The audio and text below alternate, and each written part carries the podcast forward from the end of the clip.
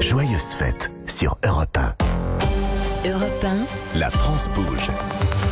Aurélien Fleureau. Et c'est déjà la dernière partie de l'émission. Aujourd'hui, euh, nous vous parlons d'une maison historique. Quand on parle de montres d'horlogerie en France, LIP, fondée en 1867 à Besançon, dans le Doubs. la France bouge, la saga du jour. Bonjour Solène Godin. Bonjour Aurélien. Merci d'être là. Vous allez nous raconter la saga de cette entreprise longtemps restée familiale hein, à la renommée internationale. Dans les années 50, c'était même la septième maison d'horlogerie au monde. Les LIP étaient au poignet de beaucoup de Français. C'était une marque du quotidien comme Peugeot ou Prise Unique. Ces montres, moins chères que leurs voisines suisses, étaient en avance sur leur temps. La première montre étant jusqu'à 200 mètres, c'est LIP. La première montre à pile, c'est LIP aussi. Pour créer ces bijoux de technologie, les dirigeants se sont entourés d'inventeurs, comme nous le raconte Pierre-Alain Bérard, directeur général de la marque. La création des cadrans euh, phosphorescents, c'est-à-dire vous avez les index et les aiguilles qui brillent la nuit. C'est LIP qui a inventé ça avec Marie Curie en 1905.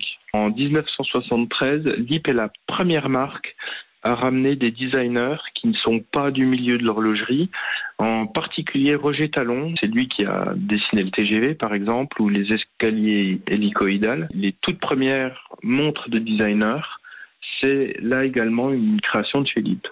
Mais dans les années 70, un Solène, une petite révolution va coûter cher euh, à la maison LIP. LIP est touché par la révolution du quartz, une nouvelle technologie qui concurrence l'horlogerie mécanique. C'est la course contre la montre, les Japonais vont vite, très vite, alors que LIP marque un temps mort. Elle perd 70% de son marché, c'est la faillite. Mais pas question pour les employés de voir leur entreprise liquidée. Ils soudent les grilles à l'entrée de l'atelier, échafaudent des barricades, remontent les mécanismes. Ils vont décider de continuer de produire avec le fameux slogan on fabrique, on vend, on se paye, c'est possible. C'est euh, une aventure qui a duré pas loin de cinq ans où toutes les décisions se prendront à main levée. Quelque chose d'extrêmement nouveau qui fera d'ailleurs peur au patronat français et euh, politique de l'époque. Et donc, on- peut dire que bah, ils ont réussi, hein, puisque LIP aujourd'hui, c'est tout simplement le plus grand employeur français de l'horlogerie française. L'entreprise compte 114 salariés. Il fabrique 80 000 montres par an, chacune empreinte de l'histoire de la marque. LIP est reste très française. Qui caractérise LIP également, c'est un côté décalé, novateur, presque irrévérencieux, que ce soit en termes de design, de création, même de communication. Et aujourd'hui encore, on essaye d'avoir ce, ce grain de folie en plus.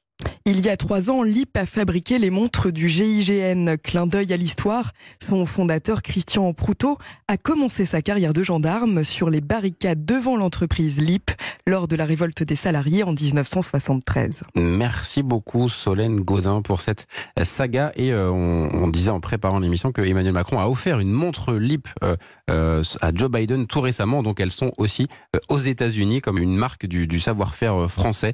Et donc voilà, il y a au moins une montre LIP à, à Washington et, euh, et elle est sur un poignet euh, présidentiel euh, de celui de, Joe Biden en, en l'occurrence. Maximilien Urso, peut-être une, une réaction sur cette, cette, cette maison assez incroyable, un siècle et demi d'histoire, des, des innovations, des moments compliqués, on l'a compris, avec des révolutions qui arrivent, etc.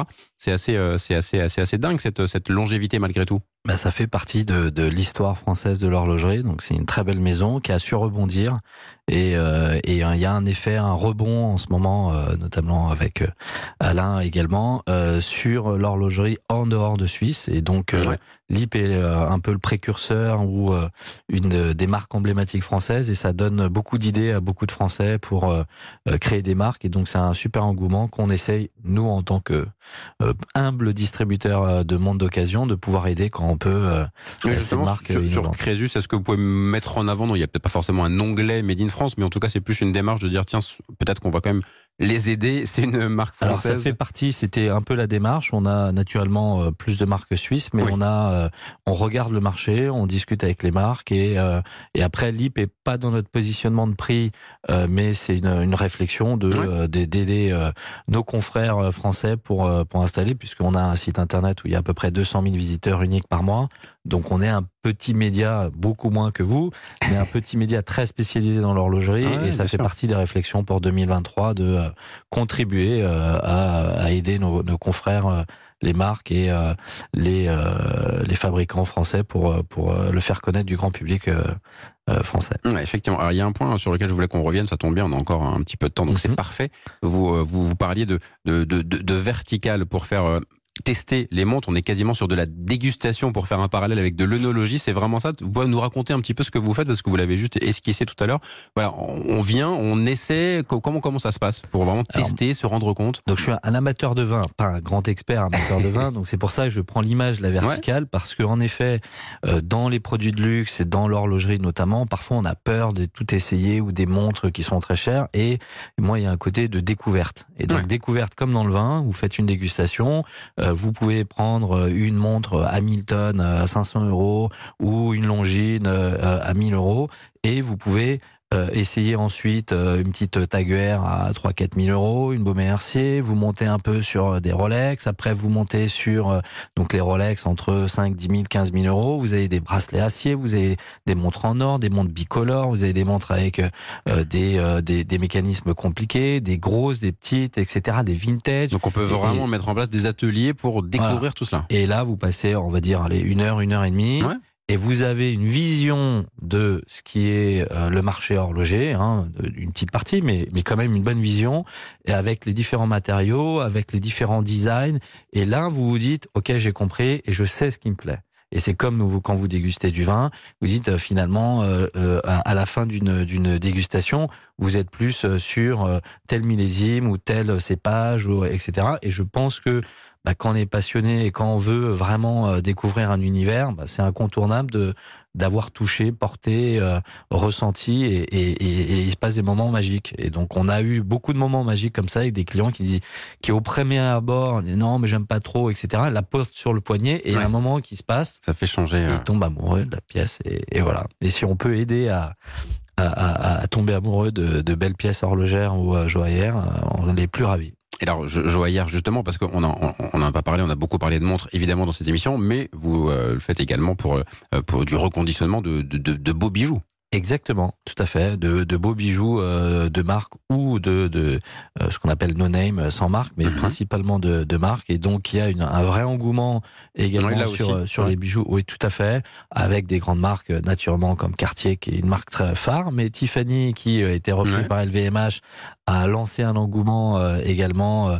et donc très souvent, comme dans l'horlogerie d'ailleurs, il y a des modèles anciens qui sont relancés. Euh, des, et donc le modèle nouveau est plus cher et, euh, et a un nouveau design euh, qui est, qui est très inspiré de l'ancien et ça relance l'ancien également. Et, euh, et donc euh, on a beaucoup de, de, de demandes sur ces bijoux qu'on achète aux particuliers, que qu'on remet en état et qu'on qu'on vend. Et donc, avec cette logique, à nouveau, de, de plusieurs vies, tellement euh, ce sont des produits de, de qualité, donc ça fait, euh, ça fait, euh, ça fait sens, évidemment. C'est quasiment éternel. Hein. Après, c'est comme la révision Les sur les diamants montres. sont éternels, les, les montres et les. Oui, mais c'est parce que on a on a une vraie qualité de manufacture et donc Ouais. il y a une révision qui est nécessaire, euh, un entretien euh, du particulier lorsqu'il a le produit, mais mais les produits peuvent être conservés quasiment toute la vie et nous on est on essaye de de- d'y contribuer. Merci à vous, Maximilien Urso, PDG Merci de Aurélien. Crésus. Et c'est donc la fin de notre émission. On l'a compris, une histoire de, de passionnés aujourd'hui, comme d'habitude, des euh, parcours de vie avec des entrepreneurs euh, qui innovent dans notre pays. Ce sera à, à nouveau le cas demain, bien évidemment, entre 13h et 14h. D'ici là, le flash et ensuite Christophe Ondelat.